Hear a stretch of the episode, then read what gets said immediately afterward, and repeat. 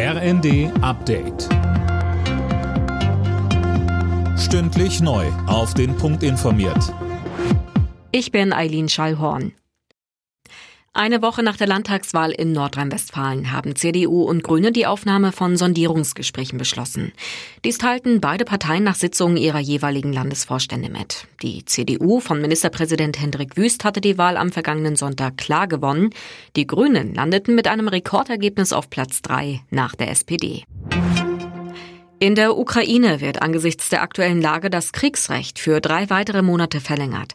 Das Parlament stimmte mit absoluter Mehrheit für die dritte Verlängerung seit dem Einmarsch der russischen Truppen im Februar. Derweil gehen nicht nur im Osten des Landes die Kämpfe mit aller Härte weiter. Die ukrainische Seite meldete zuletzt neue Luftangriffe in Kharkiv im Norden sowie Mykolaiv und Saporischja im Süden. Präsident Zelensky drängt weiter auf neue Verhandlungen, um den Krieg zu beenden. Der russische Chefunterhändler signalisierte zuletzt ebenfalls, auch der Kreml sei bereit, den Dialog fortzusetzen. Krieg, hohe Energiekosten und Rohstoffengpässe. Die Gründe für die aktuellen hohen Preise und teils leeren Regale beim Einkaufen sind vielfältig. Einige Menschen gehen zum Hamstern von Öl und Mehl über. Dazu sagte uns der Vorsitzende der Bundesvereinigung der deutschen Ernährungsindustrie, Christian von Bötticher. Hamstern ist immer unnötig, weil wir natürlich zum einen keine echte Knappheit in Deutschland haben.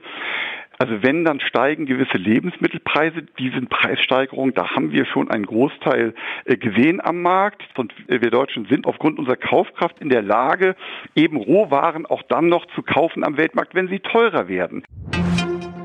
Formel 1 Weltmeister Max Verstappen hat den großen Preis von Spanien gewonnen. Der Red Bull Pilot profitierte in Barcelona vom Ausfall von Charles Leclerc, der seinen Ferrari wegen einer Motorpanne abstellen musste.